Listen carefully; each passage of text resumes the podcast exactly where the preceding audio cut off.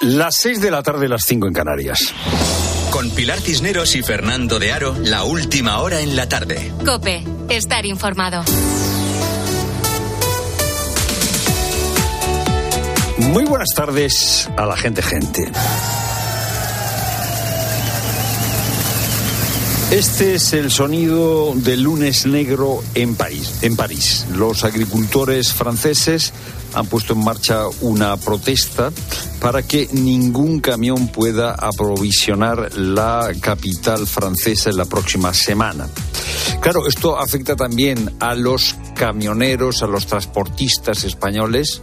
Más de eh, 21.000 transportistas eh, cruzan a diario a través de la frontera de Irún y de la eh, hacia Francia. Afecta a los transportistas españoles y afecta al campo español. Son protestas de los agricultores franceses que, como siempre, pues buscan eh, bueno mayores ayudas, eh, mejor trato. Eh, el jovencito ministro, primer ministro francés, Gabriel Attal, ha sugerido que es que hay una competencia desleal por parte de otros países en la cuestión de la producción agrícola, es decir, por parte de los agricultores españoles. Hay un problema. Quiero que me aclaren las cosas y veamos qué medidas podemos tomar con respecto a esta competencia desleal. El jovencito primer ministro francés parece ignorar que dentro de la Unión Europea no puede haber competencia desleal porque todos producimos con las mismas reglas. La Unión Europea ya ha dicho que esto no es cierto. Claro, aquí habría eh, haría falta un pronunciamiento de nuestro gobierno. Eh, si los franceses quieren eh, atender a eh, las reclamaciones de sus agricultores, pues bien está. En Francia hay una tradición de organizaciones con gran capacidad de presión que modifican la vida política. Eh, Se mantienen, por ejemplo, por las protestas, eh, jubilaciones a los 60 años, beneficios para los funcionarios. Bueno, pues si ellos quieren hacer eh, eh, lo que quieran hacer con sus agricultores, bien está. Ojo que eh, seguramente lo que quieren es que cambie la política europea.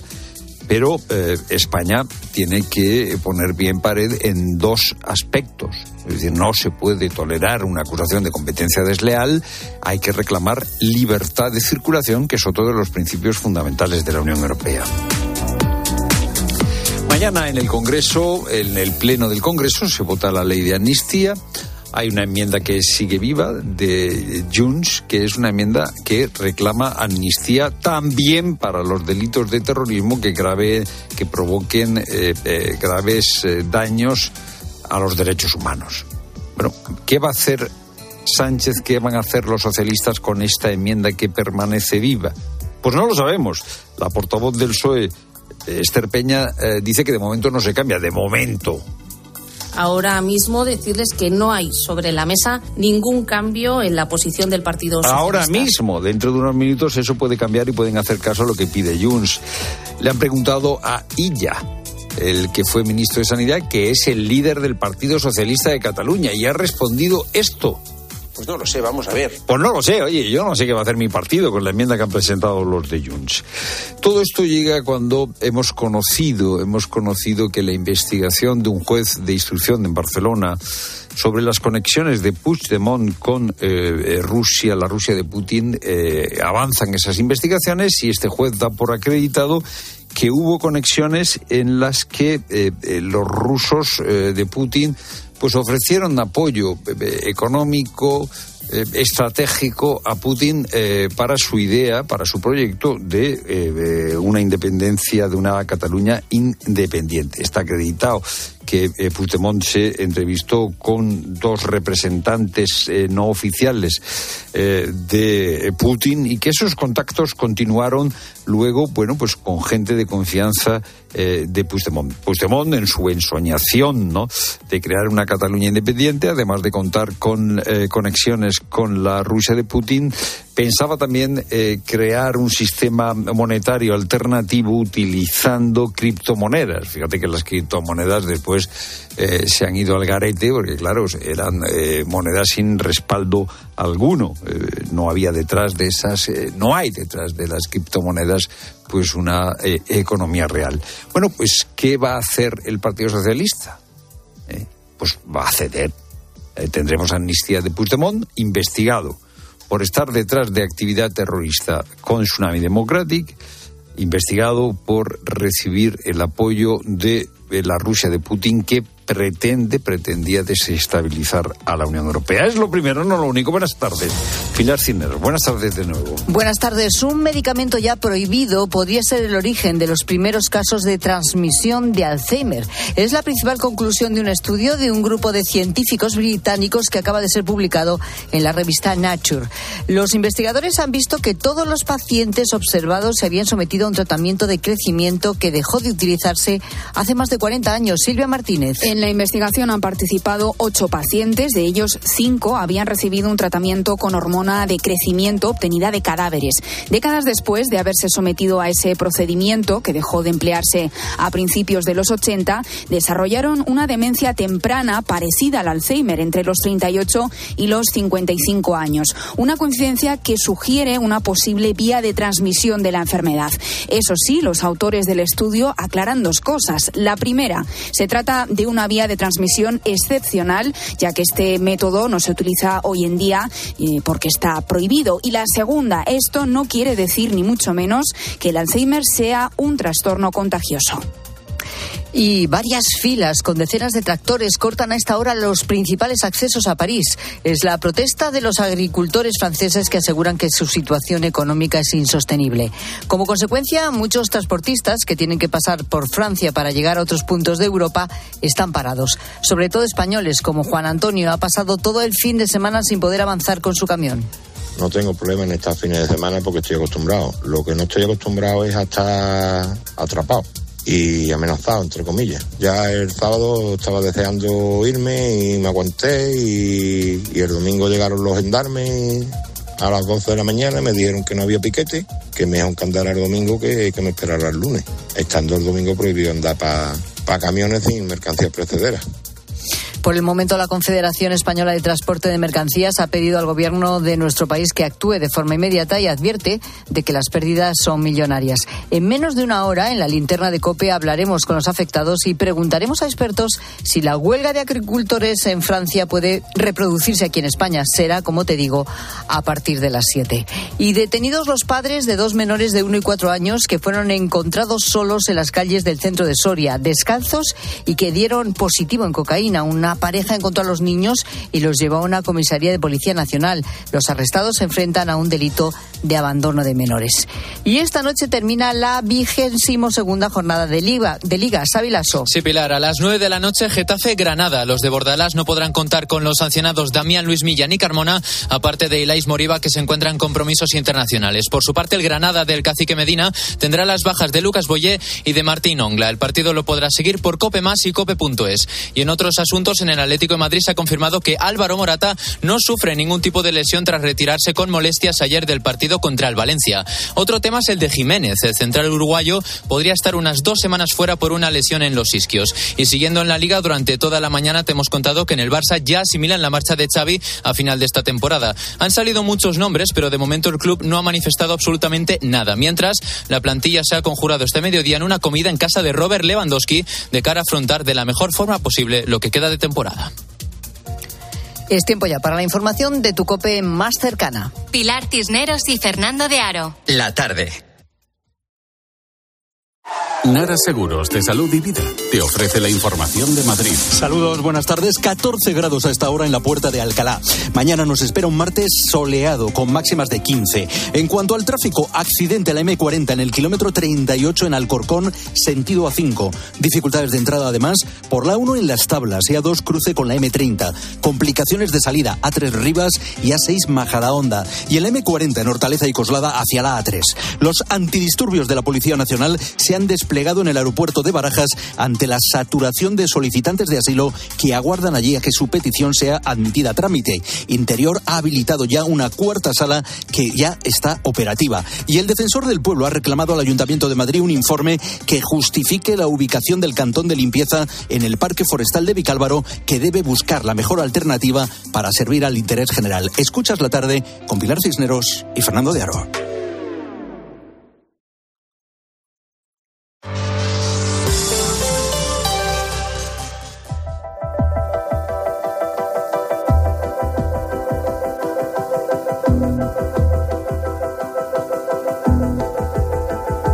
Durante su infancia, Anas pasó muchas horas en la habitación contigua a la tienda de ropa que regentaba su madre. Desde ahí la observaba trabajar, atender a los clientes y sobre todo la escuchaba. A veces también la acompañaba a ver a los proveedores y aprendía cómo negociaba. Luego le hacía muchas preguntas. Anas tenía una curiosidad desbordante. Quizá fue entonces, casi sin darse cuenta, cuando este joven aprendió a detectar las necesidades de los otros y nació el emprendedor que soy. Anas Andalousi tiene 19 años y factura casi 100.000 euros al mes con las empresas de inteligencia artificial que ha creado. Aún así, ha elegido vivir como un chico de su edad en una residencia de estudiantes en lugar, yo que sé, de comprarse pues un pisazo, no sé. Anas es el protagonista de otra de las historias que nos trae al programa. Javi Nieves, Javi, buenas tardes. Hola Pilar, pues mira, tenemos delante a un chaval que con 13 años le pide 20 euros a sus padres, se compra el Minecraft y se pasa horas jugando. Y esto que podríamos, podía desesperar a cualquier padre, probablemente le pasó a sus padres también que se desesperaban, pues él empezó a darse cuenta de que podía más allá y crea un blog donde compartía sus jugadas. Entonces, eh, a partir de ahí vio que esto tenía tráfico y que si aumentaba el tráfico del blog podía monetizarlo. Así que mientras jugaba, pues imagínate, Pilar iba monetizando y sacándole partido a este blog. Entre sus amigos, pues era un tipo, un friki probablemente le dijeran. Seguro. Pero él eh, siguió con su objetivo, se fue, fue ganando cada vez más dinero y un día le dijo a sus padres que jugando al Minecraft estaba ganando bastante dinero y con el blog pues había conseguido sumar una buena cantidad. Casi nada, ¿no? Sí, señor. Anas, ¿qué tal? Buenas tardes. Muchísimas gracias por invitarme. Eh, seguramente ahora tus padres opinan otra cosa de, de la, del, del, juego al que tú estabas ahí medio enganchado, del Minecraft, ¿no? Sí, sí, mientras lo estabais contando me, me acordé de mi padre diciéndome que estaba viciado de claro. que, ya. con los cubitos y todo esto, pero bueno. Están muy orgullosos a día de hoy. Hombre, ¿Sí, no? claro, normal. ¿no? ¿Y tus amigos te decían que eras un friki porque estabas ahí todo el día enganchado al ordenador? Bueno, algunos también eran unos frikis, pero sí que yo me acuerdo de un amigo mío que, que me viene a la mente ahora mismo que yo le dije, hostia, tío, he empezado un blog, tal, Sí. no sé qué, porque sí que yo cuando, o sea, cuando estaba jugando al Minecraft también me creé un canal de YouTube, quería ser youtuber y creo que también eso me dio distintas habilidades como aprender a comunicar mejor y todo esto, que al fin y al cabo se aprende yendo al barro. Y, y la primera semana de monetizar el blog gané cuatro dólares y se lo dije a mi amigo, pero súper, súper ilusionado, eh, flipando y todo. Y el tío coge y me, me puso los pies en la tierra, me dijo, oh, te vas a hacer millonario, tal, no sé qué. Me lo- Con cuatro dólares. Sí, sí. Me lo dijo, Vacilándole, claro. Claro, vacilándome, porque para mí conseguir los 20 euros que costaba el Minecraft, por, por ponerte un ejemplo, me costó muchísimo. O Sí. convencer a mi madre, que no estaba del todo digitalizada. Uy, meter la tarjeta aquí en internet, esto es seguro, no es seguro, tal, no sé qué, no sé cuánto. Claro, y mi madre hasta que no tuve 16, 17 años no entendía muy bien lo que hacía. Yo creo que a día de hoy más o menos sí que lo entiende. de- Menos mal. Sí. ¿Nos lo puedes explicar a nosotros? ¿Qué es lo que Eso, haces? para Claro, ganar sí. tanto dinero a tu edad. Pues básicamente yo tengo ahora mismo eh, empresas de inteligencia artificial. Mm, Básicamente nosotros lo que hacemos son softwares eh, donde la gente, softwares para profesionales donde la gente nos paga una suscripción mensual para utilizarlo. Por ejemplo, el, primero, el primer proyecto que hice fue Escríbelo, que básicamente es una inteligencia artificial que hace artículos para el posicionamiento web, para aparecer primero en Google. Básicamente, el, el SEO tiene un montón de patas y una de ellas muy importante es el contenido. Entonces, tú puedes optimizar ese contenido para que eh, Google lo entienda mejor y aparezcas en los primeros resultados. Por, por ir al principio y cuando eras pequeño. Sí. ¿Tú qué aprendiste en la tienda de tu madre? Yo en la tienda de mi madre, pues estaba jugando videojuegos y, y veía cómo mi madre se relacionaba con sus empleadas, pues eh, me acuerdo anécdotas pues muy duras también. Un día vino un tío y, le robó la caja registradora, o sea, pero cosas de, del negocio en sí, tipo pues mira, eh, estos son los proveedores que tengo, les pago esto, me roban mercancía, porque esto pasa muchísimo en negocios físicos, tus empleados te roban tal, cosas así. Y claro, de de ahí también aprendo mucho de la vida, ¿sabes? De que, bueno, pues tampoco puedes confiar tanto, eh, pues un montón de cosas. Y no creo que me influyese directamente de que mi madre me dijese emprende, emprende, emprende, pero claro, si al fin y al cabo tú te crías Estás en en ese ecosistema. círculo, claro. Claro. Yo he entendido todo lo que has contado. como si yo fuera tu padre y me contaras a qué te dedicas. Y te lo agradezco porque lo he, lo he entendido muy bien. Pero lo del SEO no lo he pillado. ¿Qué es el SEO? El SEO es básicamente la habilidad de optimizar una página web para que aparezcan los primeros resultados de Google. Te pongo un ejemplo. Tú buscas eh, mejor silla eh, de trabajo y, y hay un montón de... Primero, te aparecen unos resultados que son los de pago, que hay gente que paga a Google para aparecer primero. Que te pone anuncio. Que te pone anuncio y como pone anuncio... te- Lo desechas. Lo desechas. Mucha gente lo Sí, desecha. sí. O sea, está comprobado Sí. que solo el 10% da clic ahí de la gente que lo busca. Y luego están los resultados orgánicos, ¿vale? Que básicamente Google a quién va a poner en los primeros resultados, al que mejor resuelva la intención de búsqueda. Entonces nosotros lo que hicimos fue un software de forma automatizada, porque sí que habían otras, me- otras metodologías de crear textos de forma Mm. automática para aparecer en Google, pero eran textos muy malos, muy malos. Entonces descubro la inteligencia artificial y, y la metodología de trabajo que tenía yo con los distintos redactores porque que tenía, porque aunque fuese muy joven, todo el dinero que yo generaba para mí era como un videojuego, ¿sabes? Lo iba- lo reinvertía todo el rato. Para mí era un O videojuego. sea que, a ver, a ti te contratan empresas para que les posiciones con sus productos lo más arriba posible en las búsquedas de Google. Eso, eso es lo que hace una agencia de, de SEO. De SEO. Claro, yo no. Yo ¿Tú lo- qué haces entonces? Nosotros lo que hemos desarrollado es un software que utilizan las agencias Ajá. para reducir sus tiempos de trabajo a la hora de redactar los contenidos. Pero tú les vendes ese software. Es decir, Claro. ¿de dónde sacas tú la pasta de ahí? Exacto. ¿De dónde te sacas tú la pasta? No, o sea, eh, claro, la pasta esta que ganas al mes, ¿de dónde la sacas? Pues de ahí. Eres muy joven, pero desde luego la forma de hablar y lo que, y lo que encierra oírte y ve- y ver tu razonamiento no es de una persona de tu edad. Eso te lo digo desde, a mí por lo menos no me lo parece. ¿eh? Muchas gracias. O sea, me parece que es, que es un tipo, que eres un tipo que, que tiene los ojos muy abiertos y sobre todo que ha sabido rentabilizar algo que para el resto es una amenaza. La inteligencia artificial para ti no ha sido una amenaza, ha sido todo lo contrario, una oportunidad. ¿Crees que para, tú como conociendo ya la, la inteligencia artificial, ¿tú lo ves, crees que es una amenaza para las empresas, para probablemente tu trabajo dentro de un tiempo? Hombre, para las empresas ya te digo yo que no, pero para el, el sector activo, la gente que está trabajando, yo creo que sí, porque al fin y al cabo, fíjate que lo que hace, o sea, a día de hoy no hay ninguna inteligencia artificial que te reemplace directamente, ¿no? Solo hay asistentes que te hacen más productivos. A día de hoy, te lo digo desde mi experiencia, que, que veo todo el sector. Entonces yo creo que ahora la gente va a tener que competir en ser mejor, en adaptarse a aprender sobre inteligencia artificial, porque es algo que va a llegar a todos los sectores. Y al fin y al cabo es una herramienta más de trabajo, como cuando llegó la calculadora, el Excel a los financieros, el Photoshop a los diseñadores. Sí, pero tú no puedes competir con una máquina. Es decir, la cantidad de datos que tiene la inteligencia artificial no los va a tener un humano nunca. ¿Tú qué puedes aportar como humano ante la inteligencia artificial? Hombre, 100% la estrategia. El trabajo sucio lo hace la, la máquina, pero la estrategia, te, te hablo por ejemplo en el sector del SEO, súper importante. El cómo dirigir las campañas, analizar los datos y demás. Y también un criterio propio es súper importante. Y eso tampoco lo va, lo va a hacer una máquina. La máquina hace el trabajo de A, B y C, el trabajo repetitivo, el trabajo sucio, pero una persona estratega que de verdad aporta un valor a la empresa, ese no va a desaparecer.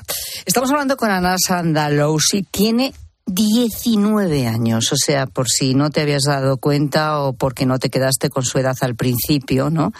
Eh, todo esto que nos está contando eh, es un chaval de 19 años. ¿Cuántas personas trabajan ahora ya? ¿Cuántas, ¿A cuántos empleados tienes a tu cargo? Pues ahora mismo en el equipo eh, fijo somos cinco, pero nosotros trabajamos con un montón de personas, sobre todo ahora que estoy lanzando un nuevo proyecto y ahora pues este es el mes en el que más me estoy superando porque estoy dirigiendo un equipo de, te diría, de más de 20 personas, porque no las he contado, pero igual más de 20, 30. Espera, ¿y, y hay alguno de mi edad, por ejemplo? sí, sí, sí. O sea, que, que, que, que- tú con 19 años eres el jefe de un tío de 50, perfectamente, vamos. más o sí, menos. más o menos sí, más o menos sí. A ver, yo más que... eh, hay mucha gente que dice, ¿quieres trabajar para mí? No, yo siempre digo, ¿quieres trabajar conmigo? Porque al fin y al cabo tenemos que remar todos en el mismo barco. Eh, Y ¿Y ya- a ti te gusta, quiero decir, cuando no trabajas o no estás pensando, porque ya veo que tú lo que necesitas es proyectos nuevos. Tu, tu Sí. mente no para, si no, no sé si te aburres o qué. Pero eh, quiero decir, en el día a día tú haces cosas de un chaval de 19 años. ¿Qué te gusta hacer? Que no sea, eh, que no tenga que ver con tu trabajo. Pues sinceramente esto es un, un gran dilema porque yo últimamente tengo un montón de problemas de que estoy obsesionado con el trabajo y tengo que buscarme hobbies. O sea, yo voy al gimnasio, me gusta eh, quedar con amigos también de la residencia, por, por, eso estoy ahí, para relacionarme con gente de mi edad, porque normalmente en el sector profesional me relaciono con gente mucho más mayor que yo, pero no sé, tengo problemas también de insomnio. Eh, cuando estoy durmiendo estoy pensando en el negocio y tal, y creo que esto es algo negativo, ¿sabes? Es algo que me quema, pero, pero al fin y al cabo, o sea, el, no es que yo me esté forzando, es que me sale solo. Eh, tengo que buscar mejor. Pero, pero algo te gustará hacer. ¿Qué es lo que más te gusta hacer en la vida? Hombre, eh, estar con mis amigos, charlar. Lo que pasa es que por ejemplo, para los deportes soy muy malo. A, a mí de, de pequeño Yo siempre... igual, no, ¿Sí? no, no te preocupes, sí. sí. A mí, no a mí... he jugado al fútbol nunca en la vida. Sí, no, pero- buscarte otro deporte. Comer, bailar. Bueno, comer... Eh... Yo qué sé. Sí. Sí. Sí, sí. No, pero por lo menos lo has detectado, pero te has dado cuenta que tienes una dependencia excesiva del trabajo, que es el primer paso, ¿no? Para, para decir, tengo que buscar hobbies. Pero, pero es que su vida es su trabajo, es que es una Claro. mezcla aquí muy... Mi vida, mi trabajo, lo bueno es que yo tengo la libertad de, mira, hoy no quiero trabajar, no trabajo. Lo que pasa es que no, no se puede. O sea, tú abres el WhatsApp y No no, no se puede, pero tampoco lo veo algo malo. Oye, ¿cuántas O sea, veces te han dicho eres un genio en la vida? No lo sé, no, no. No las cuentas. No las cuento y tampoco las quiero contar. Hay que tener siempre los pies encima de la tierra porque... eh, Pero eres un genio. no me puede afectar ni lo que digan mal de mí ni lo que digan muy bien de mí. ¿Y tus padres qué te dicen? Porque no debe ser fácil para ellos. Mm, al principio, bueno, yo, fíjate, por ejemplo, mis padres se, dedi- se dedican al sector turismo eh, en Canarias, entonces están muy orgullosos también porque, por ejemplo, eh, cuando vino la pandemia, eh, estábamos todos muy jodidos. Y a mí fue cuando me empezó a ir bastante bien con el tema de las webs y todo esto. Entonces, que yo estuviese ayudando, aportando en casa, eso, la verdad que, mm, que sí, que tengo pero apariencia de pero niño, que, a pero tu, que... a que tu madre te dice, pero sal más, Ana, sal- queda con tus amigos, eh, sal al cine. ¿No te dice esas cosas? Sí.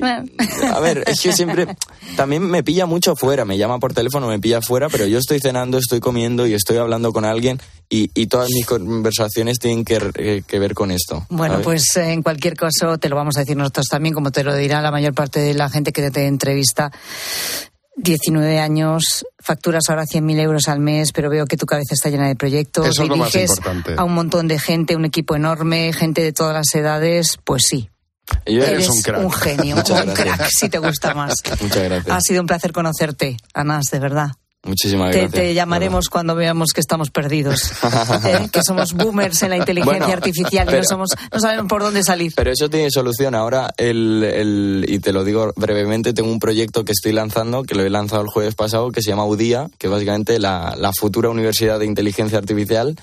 Y, y ahí lo que queremos es revolucionar la formación eh, y ayudar a la gente para que aprenda Pues aquí tienes dos alumnos que nos Claro. vamos a apuntar ya, los dos primeros. Sí, sí, Javi Nieves totalmente. y Pilar Cisneros. Sí, señor. Anás, de verdad, gracias. Muchísimas Buenas gracias. tardes.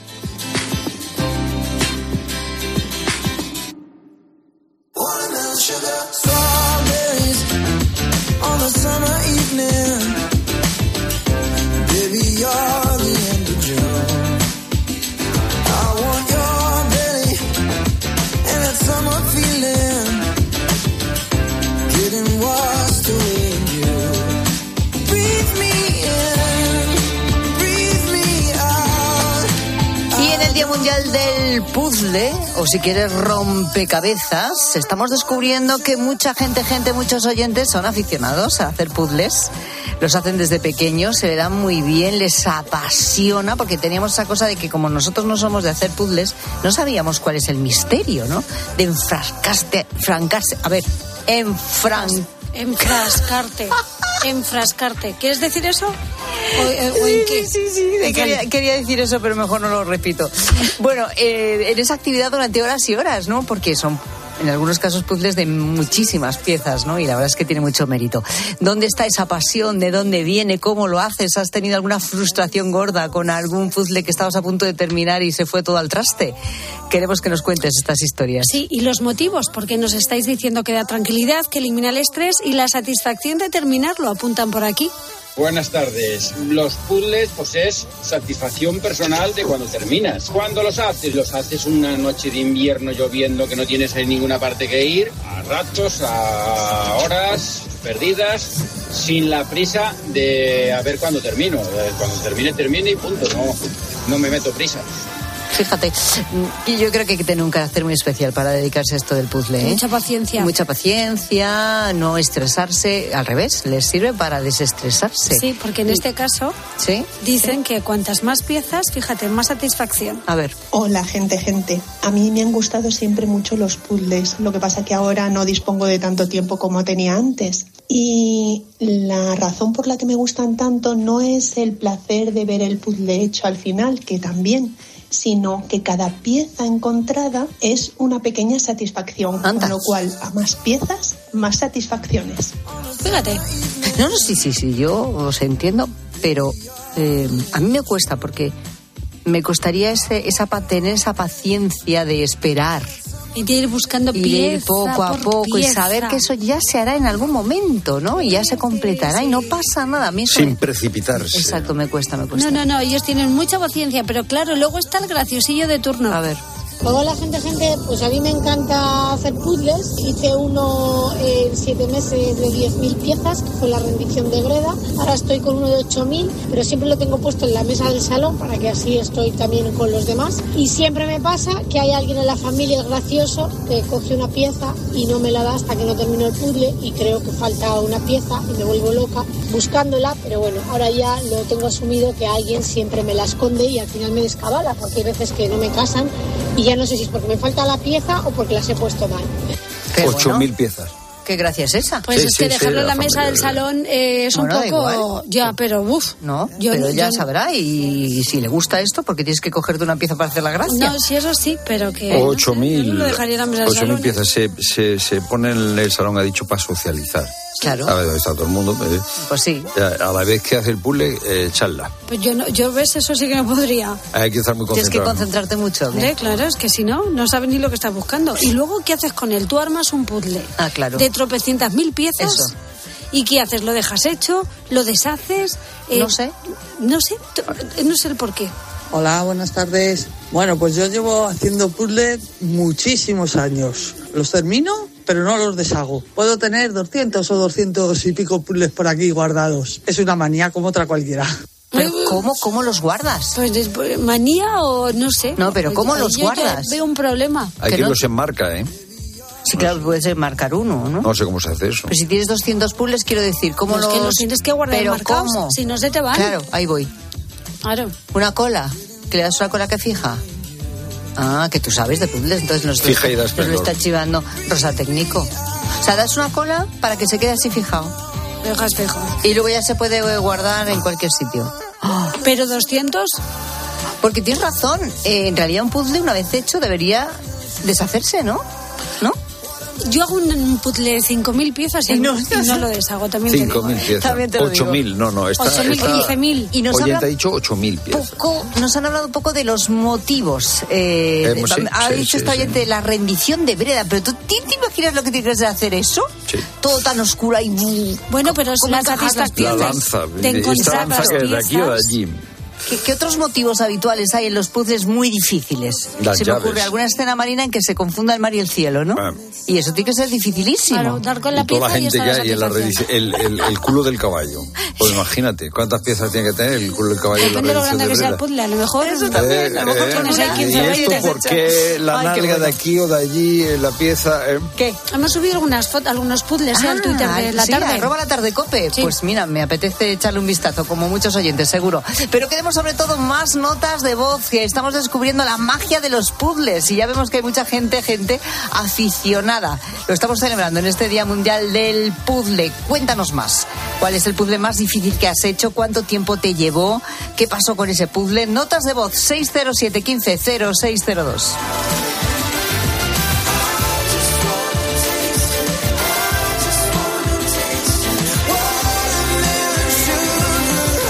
Escuchas la tarde. Con Pilar Cisneros y Fernando de Aro. Cope, estar informado. ¿Y si dejas de escuchar esto? Sequía. Un peligro silencioso. Hace mucha falta, pero poco llueve. Cataluña sufre la peor sequía de la historia y Andalucía y Murcia también están a un paso de la emergencia. ¿Le seguirán otras comunidades? Y luego de 6 de la mañana a 11 de la noche habrá una bajada menor, pero también se bajará la presión. Se bajará la presión. Este jueves, Carlos Herrera, Ángel Expósito, Pilar García Muñiz, Pilar Cisneros, Fernando de Aro y Alberto Herrera recorren España en una programación especial de más de 12 horas para contarte en COPE las consecuencias de la falta de lluvia. Y la sequía, los embalses de la media nacional están. ¿Cuánto tiempo podemos aguantar así? ¿Sufrirás este verano cortes de agua? ¿La fabricación de agua es una alternativa? Escúchalo este jueves en COPE. También en cope.es y en redes sociales. ¿Un cóctel o un refresco? ¿Desayuno con zumo o café? Con la promo todo incluido de Costa no tienes que elegir. Las bebidas son gratis. Reserva tu crucero hasta el 12 de marzo y disfruta del paquete de bebidas gratis. Infórmate en tu agencia de viajes o en costacruceros.es. Costa. ¿Te lo digo o te lo cuento? Te lo digo. Me he quedado tirada y tardas en venir a por mí. Te lo cuento. Yo me voy a la mutua. Vente a la mutua y además de una gran asistencia en carretera, te bajamos el precio de tus seguros, sea cual sea. Llama al 91 555 5555. Te lo digo o te lo cuento. Vente a la mutua. Condiciones en mutua.es. Soy Manel de Carglass. Con las heladas, el agua que se acumula en el interior de un impacto puede congelarse y agrietar tu parabrisas. Por eso, no te la juegues. Si tienes un impacto, mejor pide tu cita llamando directamente a Carglass o en nuestra web. Carglass Carglass repara. Más que 60 consigue un sexy 60% de descuento en tus nuevas gafas. Infórmate en soloptical.com. Soloptical, solo grandes ópticas. ¿Imaginas unas vacaciones de verano sencillamente ideales? Con viajes del corte inglés y Travel Plan no es necesario que te las imagines. Ahora puedes vivirlas.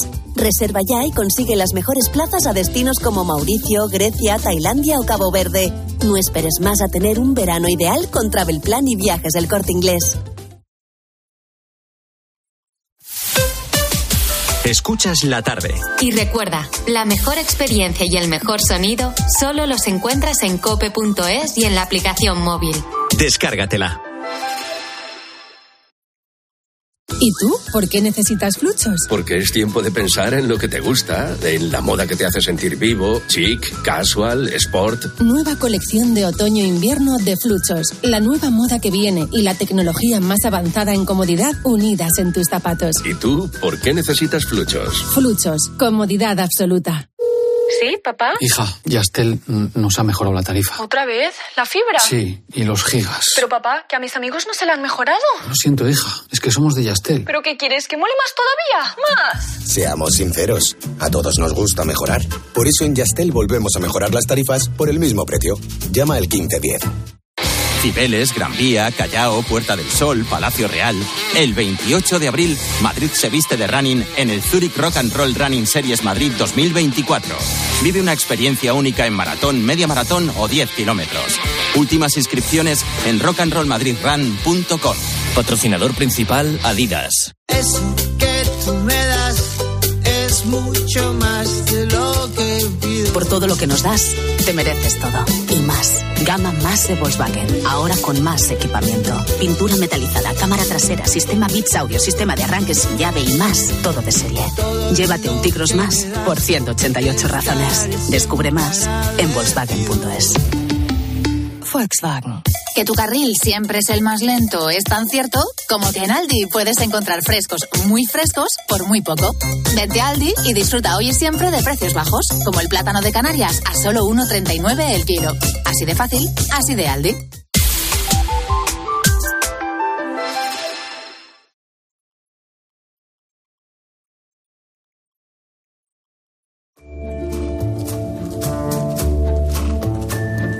Cisneros y Fernando de Aro. La tarde. Cope, estar informado.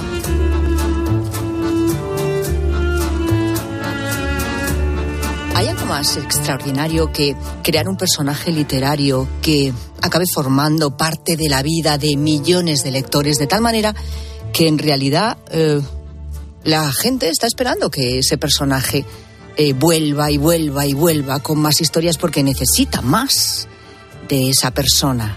Bueno, pues eso es lo que ha conseguido La autora a la que voy a entrevistar ahora es Alicia Jiménez Barlet. ¿Qué tal? ¿Cómo estás? Bienvenida. Muchas gracias. Estoy bien. Con su personaje de Petra Delicado, que nacía en el 96, 1996, y que sigue ahora viva en los libros porque, porque ha sido inevitable casi, ¿no? ¿Qué ha pasado con este personaje? Adquirió vida propia.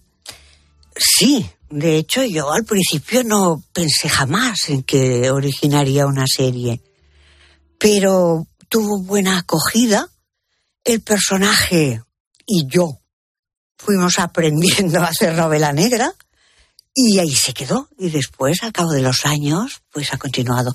Tampoco hay tantísimas novelas en tanto tiempo, pero el personaje sigue vivo. Y yo también. Y es tú importante. también. Eh, dices, aprendí a escribir novela negra. Fíjate ahora lo que es la novela negra, ¿no? Es probablemente la novela más vendida a nivel mundial, ¿no? Uno de los géneros, desde luego, literarios más vendidos. Eh, porque se hace muy buena novela negra, es cierto, ¿no? Y también aquí en España. Pero tú, eres- tú fuiste una pionera con este personaje.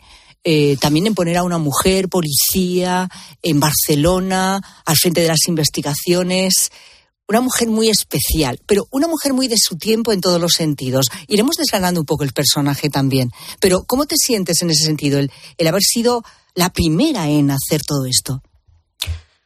Cuando me dicen que soy la pionera, me imagino a mí misma con un delantalito de cuadros como en, la casa de la pradera o como se llamara, y eh, poniendo ahí mi nombre. Bueno, es cierto que fui la primera en España, aunque había alguna autora que puntualmente, María Antonia Olivé, había escrito alguna novela negra suelta. Y es cierto que fue la primera policía en Europa. Había muchos personajes femeninos en Europa, no fui pionera de nada, pero no eran policías. Eran ayudantes del fiscal, eran mm, detectives privados, quizá porque la idea de una mujer policía nos resistíamos por la dureza que implica el trabajo. Entonces, pues me sentí bien, un poco al principio asustada, pero se me pasó el susto. Bueno, eh, nuevo libro de Petra Delicado, La mujer fugitiva. Eh, vamos a, cambiar un poco el plano de, hablar de este libro, de hablar de esta, esta investigadora, de la policía, de hablar de tu personaje. eh, porque decía yo y empezaba hablando de uno de esos personajes que forma parte de la vida de mucha gente, que ha leído todos sus libros y que espera cada nuevo libro, porque es un personaje que forma parte de su, casi de su familia. Pero me gustaría utilizar el plano de aquellos que se acercan por primera vez a Petra Delicado. Y en este año, en este 2024 además. ¿Quién es Petra Delicado hoy en día? ¿Qué tipo de mujer es? Es una mujer muy de su época, eh, una mujer que ya tiene 50 años y que sigue siendo peleona, batalladora y crítica con su medio. Y como el medio social ha cambiado tantísimo, pues tiene mucho material para criticar y muchas veces hace comentarios ácidos, comprende también lo que está sucediendo, va a encontrar una mujer eh, peleona, peleona todavía. Pero como tú bien dices, es una mujer de su tiempo y una mujer también de su edad. A ver, eh, siempre se te ha dicho que eres una mujer eh, feminista que ha volcado también en sus personajes ese feminismo. Claro, las mujeres que somos de la edad de Petra Delicado, es que yo creo que todas pensamos, bueno, que siempre hemos sido feministas, porque siempre hemos defendido a la mujer por encima de todo y la igualdad de oportunidades. Pero nos encontramos en un momento un poco paradójico, ¿no? En el que eh, a veces hasta se nos critica por nuestro viejo feminismo. Y yo creo que Petra eh, sabe encajar muy bien el que está en un mundo nuevo, pero entiende también que, bueno, ella viene de, un- de, de otro tipo de, de- de trayectoria, que no renuncia a ella, sigue bromeando con cosas eh, que bromeaba cualquier persona o que bromea una persona de su edad porque tiene esa trayectoria, pero también sabe que vive en un mundo que es el del 2024. ¿Esta transición es complicada ahora mismo para una mujer como Petra, sí o no? Creo que Petra, en su época de juventud, no era una feminista teórica. ¿Por qué? Porque todos eh, luchábamos contra Franco, contra las ideas que afectaban a hombres y mujeres. Creo que es más específicamente feminista la época actual, donde de repente la gente ha caído del caballo, ¿no? Y dice, Ah. "Oh, el feminismo, las mujeres somos importantes. Pues claro que sí, es evidente. Tampoco Petra es una feminista mm, exclusivista, no deja a nadie fuera, no teoriza, no lleva el sombrerito y el bastón, ¿no? Es una mujer que asume la realidad, que es que las mujeres estamos arrasando. Es verdad. Me encanta la relación que tiene con, con Fermín Garzón, con su compañero, porque, por un lado, es de un respeto máximo. De hecho, se tratan de usted. Sí. Algo también bastante habitual entre quizá los policías, ¿no? Sí. Eh, pero por otro lado, ahí, eh, eh, son como de mundos diferentes, no se parecen en nada y sin embargo se ponen a hablar de repente de sus cuestiones personales, de cómo le va en el matrimonio, de tú quieres a tu marido, tú quieres a tu mujer, estás a gusto, sí. Es, es, es una contradicción curiosísima. A mí Sí, me lo parece. Sí. Eh, al cabo de los años se han hecho amigos. Claro. Pero no Él- tiene nada que ver el uno con el otro. En absoluto, son antitéticos. Totalmente. eh, pero prima la amistad. Sí. Cosa que yo he tenido siempre muy claro, ¿no? La amistad es importantísima en- y es posible entre hombres y mujeres, entre edades diversas, culturas diversas. Si tienes un vínculo de comprensión hacia el otro, acabas entendiéndote y pudiendo bromear, cosa que en los momentos que estamos viviendo habría que subrayar más. Mucho más, ¿verdad? Parece que todo el mundo tiene enemigos más que amigos. Sí, todo es, tremendo, todo es eh, grandilocuente, Sí, ¿verdad? sí. Hay que bromear más, ellos bromean también. Bromean. tiene un humor muy propio, pero, pero muy, un poco cínico. Sí. Pero, pero bromea mucho. Y se toman el pelo como Sí. está mandado. Y Garzón le afea los excesivos feminismos en momentos puntuales a Petra y ella le dice que come como un lechón. Es que come como un lechón. No lo sé, yo creo que es eh, la lucha de géneros que veíamos en las antiguas películas de Hollywood, que eran más intelectuales que, que divertidas. Ahora es demasiado obvio todo, quizá. Sí, pues tenías le a quita un poco de, Tracy de misterio sí, que- y de emoción. Se daban unas réplicas y veías Es que en el fondo se Es respetaban. verdad, pues es bueno, verdad. es un, un poco eso. un eterno. También me gusta mucho la, la relación que has establecido eh, entre Petra y su marido, que es su tercer marido ya. Sí. Eh, es, es que es cierto, a veces surgen dudas en una relación por, por, por comentarios que de repente empiezan a repetirse y tú no te planteas, oye, pero esto que me está diciendo es solo esto o es algo más que en la redacción está, en la relación está agobiado, a lo mejor ya no me quiere. Eso es muy femenino. También, Sí. no hay que plantearse esas cosas.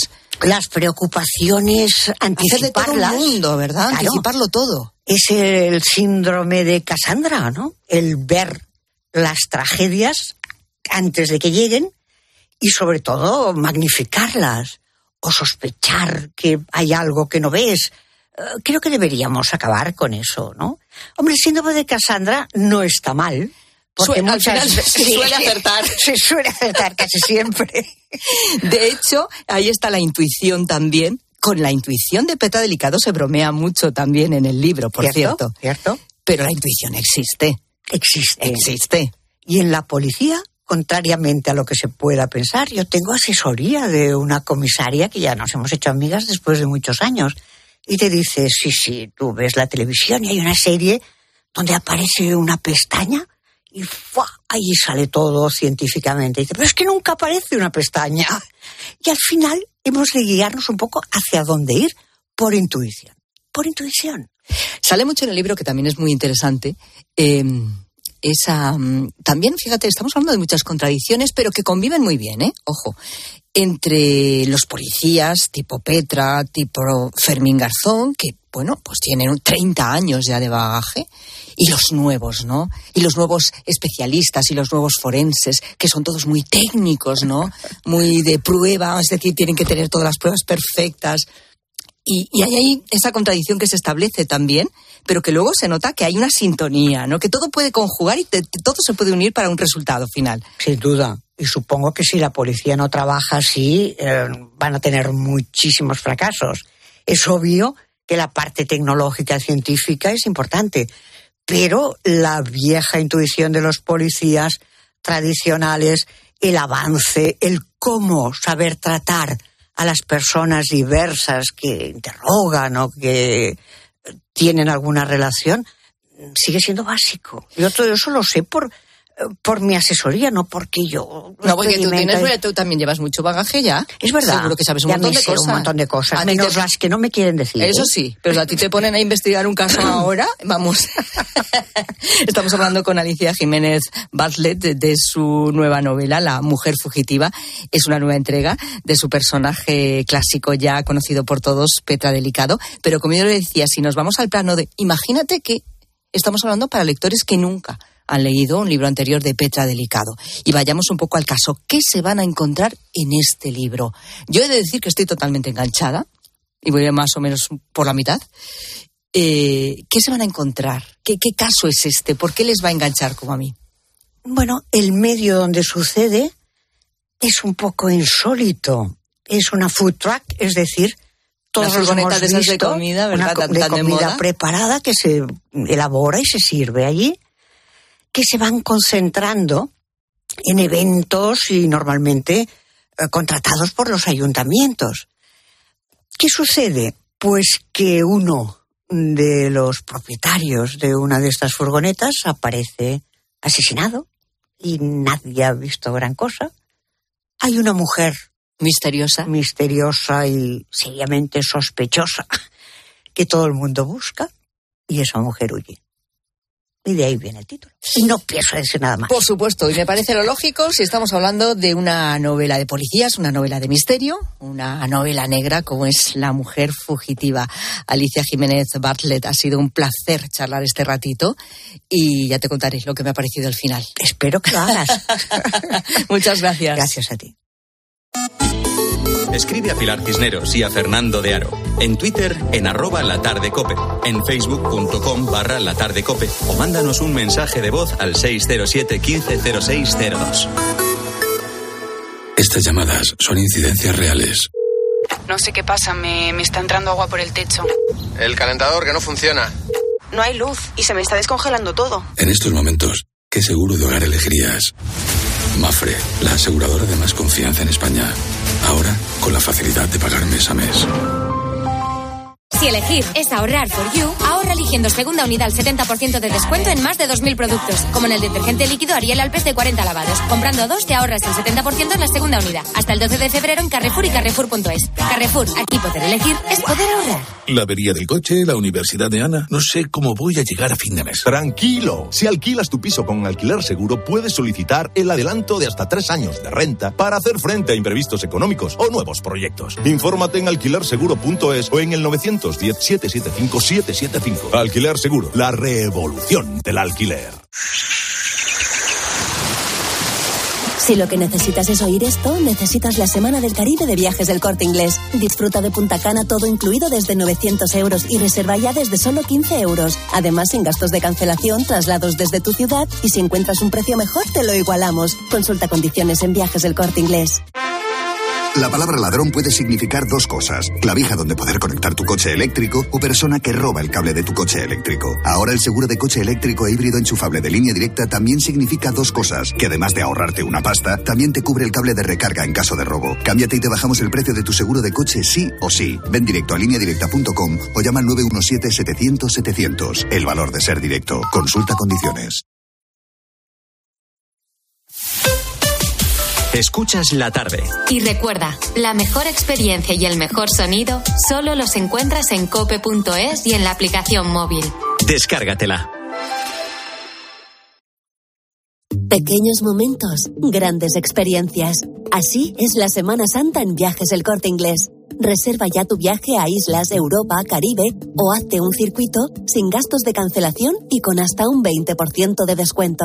Consulta condiciones en Viajes del Corte Inglés y si encuentras un precio mejor, te lo igualamos. De camino al cole de los niños, un poco de diversión. Veo, veo. Si pillas atasco al ir al trabajo, un poco de paciencia. Ya no llego. Si vas al súper a hacer la compra, un poco de memoria. Plátanos y yogures. Y para todo eso, los nuevos combustibles 100% renovables de Repsol. En tu día a día, algo nuevo te mueve con los combustibles 100% renovables de Repsol que puedes usar ya en tu coche. Encuéntralos en más de 50 estaciones de servicio y a final de año en 600. Descubre más en combustiblesrenovables.repsol.com. Lo sentimos, pero hay overbooking y no quedan plazas. ¿Le importaría ir en primera clase? A que a todos nos gusta recibir más de lo que esperamos. Pues en Berti tienes el seguro de tu moto desde solo 78 euros y además te llevas las revisiones y mantenimiento ilimitados totalmente gratis durante un año. Así, sin más. Calcula tu precio en Berti.es. Ahorra tiempo, ahorra dinero. En la noche, la radio deportiva tiene un referente. Está compareciendo en sala de prensa en San Mamés. Le hemos escuchado la entrevista post partido. A ver cuál es el análisis del técnico del Barça. Está allí Manolo Oliveros en la sala de prensa de San Mamés. Y ahora comenzaron las preguntas. Dice que ha sido Claro Cruz y que les ha salido Cruz. Escucha a Juanma Castaño en el partidazo de Cope, De lunes a viernes, desde las once y media de la noche. el número uno del deporte.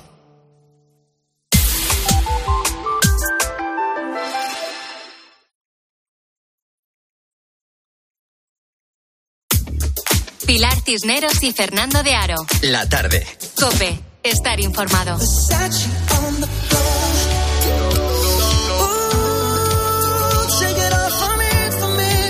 En el Día Mundial del Puzzle, que es hoy, este 29 de enero, estamos descubriendo que hay muchos oyentes de este programa muy, pero que muy aficionados a los puzzles. Y nos están descubriendo también muchas curiosidades. A ver qué dicen, Rosa. Pues curiosa la relación que hay entre los regalos de bodas y los puzzles, porque aquí va otro. Pilar. Hola, gente, gente. No es que sea gran amante de, de hacerlos, pero sí que pues hace 24 años, cuando nos casamos mi marido y yo, el grupo de amigos nos hicieron el regalo de bodas, se hicieron una foto de grupo y esa foto la hicieron puzzles, toda deshecha. El truco estaba en que por la parte de atrás habían escrito qué es lo que teníamos que hacer para conseguir el dinero del regalo. Así que recuerdo que las primeras semanas, incluso algún mes que otro de casados, eh, teníamos el puzzle en la mesita de centro y por las noches cuando nos sentábamos íbamos ahí montando el puzzle poco a poco hasta que lo conseguimos.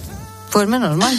Otra, otro caso que nos ha salido ya otro así similar en, en esta tarde. Qué majos los amigos. Y esto ¿eh? veo que es una tradición que viene de lejos, Sí, que sí, no es sí. de ahora. Sí, sí, sí. Qué fuerte. Bueno, te salvan la decoración de la casa, ¿eh? esto de los puzzles. También, sí. Hola, buenas tardes, gente, gente. Pues yo, mi marido es un genio de este tipo de cosas. Y digo un genio porque todos los cuadros que hay en mi casa, excepto dos, son de puzzles hechos por él. Tenemos de 500, de 1000 y el más grande que tenemos es de 2500. No los tenemos más grandes porque he ido poniendo cuadros a medida que los ha ido haciendo en el transcurso de los años. Yo ni uno, no tengo ni paciencia ni creo que tenga esa destreza. Buenas tardes y un saludo para todos.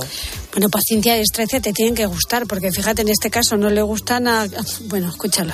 A ver. Buenas tardes. Yo no he hecho en mi vida un puzzle. En la vida. He hecho ganchillo, he hecho punto de cruz, pero bueno, puzzle en la vida, en la vida. Pero mi cuñado hizo un puzzle de 1500 piezas. Precioso, precioso. Y la cuestión que mi hermana dice, ay, a mí esto no me gusta. Y le digo a mi cuñado, pues mira, me lo das a mí si quieres y me lo pondré en mi casa. Así es que en mi casa yo tengo el puzzle, súper chulo. Pero yo no lo he hecho, claro, lo ha hecho mi cuñado. Buenas Bueno. tardes, guapísimos. Buenas tardes. Que hagas un puzzle que te digan a mí, esto no me gusta. Esto no lo pones en casa. casa. No, no, no, pero... Con lo que te ha costado, pero aquí ni se te ocurra, ¿eh? No, ni se te ocurra. Lo bueno es que un puzzle, bueno, pues es un regalo estupendo.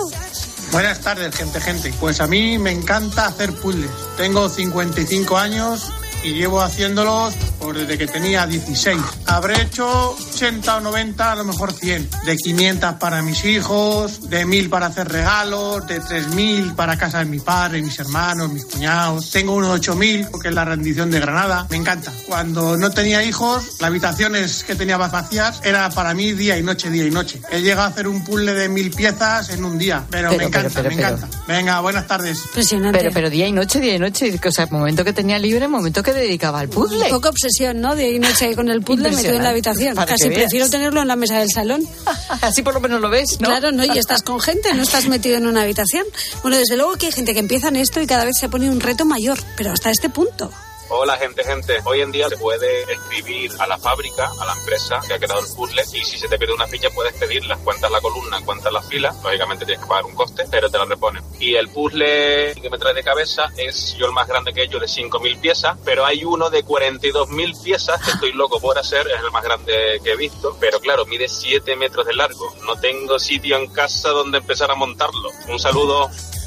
¿42.000 piezas? Sí. ¿Pero cuánto se tarda en hacer eso? Siete metros de, Siete de metros, puzzle. claro que bueno, el garaje entero para para si ¿Dónde lo pones? imposible. Pues lo tiene, ¿eh? Lo ha conseguido. 42.000 piezas y está esperando a ver en qué momento y dónde lo coloca para empezar a montarlo. ¿Y por dónde empiezas ese puzzle gigantesco? Qué de todas formas, que te repongan las piezas que te faltan también es una suerte. Y, bueno, yo en el fondo estoy con este oyente, que A es ver. una obra de arte y que no se puede desmontar.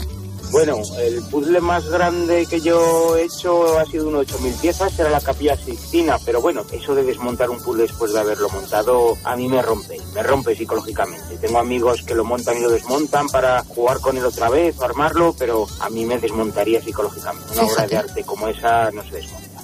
Se pega, se enmarca, se compra un ocumen por detrás, se barniza bien con barril mateo brillante y a rellenar las paredes, que mejor que otras muchas cosas, un puzzle queda muy vistoso y siempre es tema de conversación con las visitas. Qué Un bueno. saludo. Eso sí. De la capilla Sistina, ojo, ¿eh? Casi nada.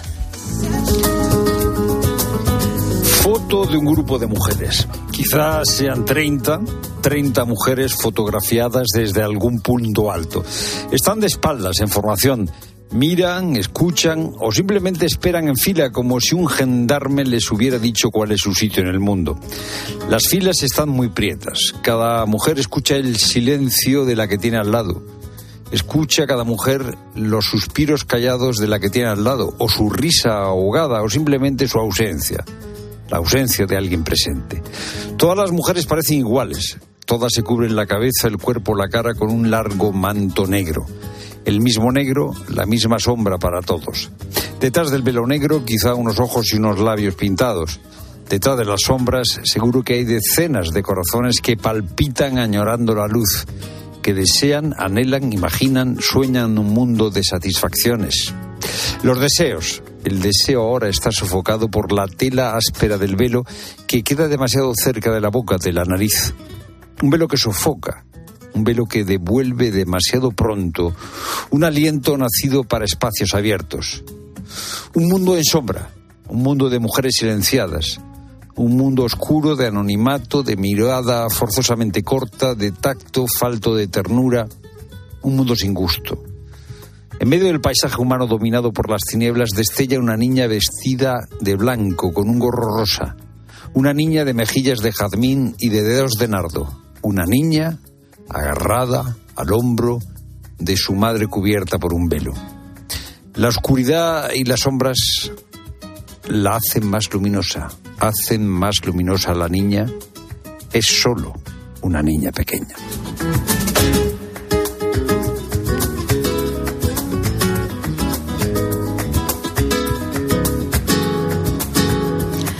Dos minutos para las siete. Cae la tarde, la radio continúa, llega la linterna con Ángel Espósito.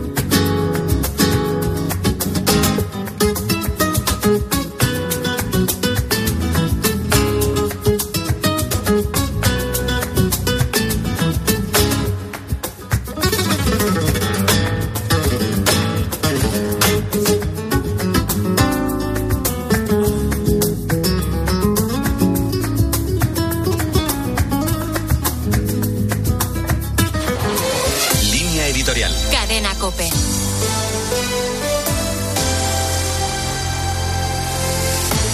Este sábado fallecía Eugenio Nasarre, un histórico miembro de la Asociación Católica de Propagandistas, miembro fundador también de la Unión Católica Internacional de Periodistas de España y sobre todo un cristiano cabal que entendió a la perfección la necesidad de dar testimonio de fe en la vida pública en ámbitos tan decisivos como la política, la educación y la comunicación social. Fue, entre otras muchas cosas, director general de Radio Televisión Española, director de Asuntos Religiosos, secretario general de Educación en el gobierno de José María Aznar y diputado a las Cortes Generales durante cuatro legislaturas. Apasionado del pensamiento de Jacques Maritain e inserto en la democracia cristiana, la corriente que de manera decisiva contribuyó a forjar la Europa de Robert Schuman tras la Segunda Guerra Mundial, Eugenio Nassarre era un firme valedor de esos principios europeístas y un promotor contracorriente de la doctrina social de la Iglesia. Ello le granjeó también algunos insabores en su dilatada y reconocida trayectoria política. Cuando le tocó pasar a un segundo plano, supo mantener con cordialidad y firmeza una palabra pública, siempre al hilo de las cuestiones candentes, como reflejó hasta sus últimos días en las columnas que con periodicidad publicaba en el diario El Debate. Con él no solo se marcha un hombre de verdadero diálogo, sino sobre todo una forma de hacer política que hoy tanto añoramos. Su legado, fecundo en la discreción de la que siempre hizo gala, puede servir para recorrer el arduo camino de la política entendida como altura de miras y al servicio del bien común.